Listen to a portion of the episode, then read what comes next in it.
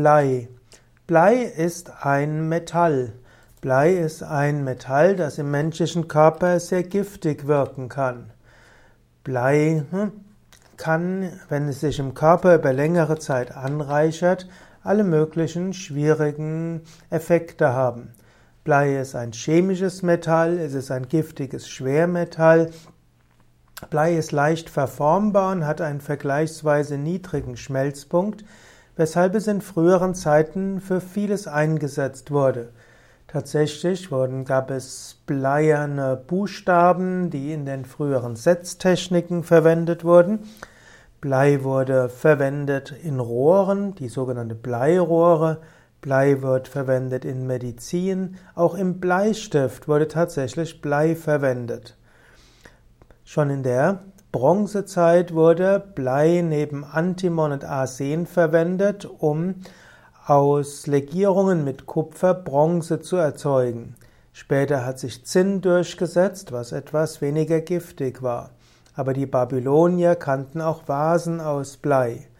Und äh, die Assyrer mussten Blei einführen und die Römer verwendeten Blei sowohl als Gefäße wie auch als Schleudergeschoss, wie auch für Plomben und Wasserleitungen.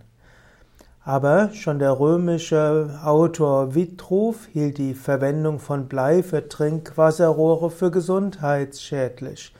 Er empfahl nach Möglichkeit Tonröhre zu verwenden.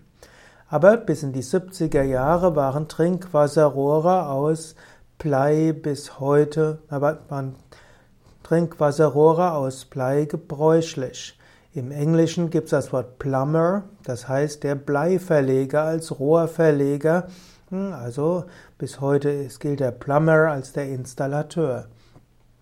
Es wurde sogar Blei als Süßmittel zum Wein dazugegeben.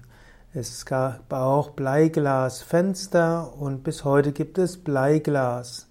Blei ist also ein giftiges Metall und es Manche Probleme können durchaus zurückzuführen sein auf übermäßige, ja, übermäßigen Blei im menschlichen Körper. Im Naturheilkunde gibt es verschiedene Verfahren, um die Vergiftung mit Schwermetallen herausfinden zu können, und es gibt Ableitungsverfahren, um Blei wieder auszuleiten.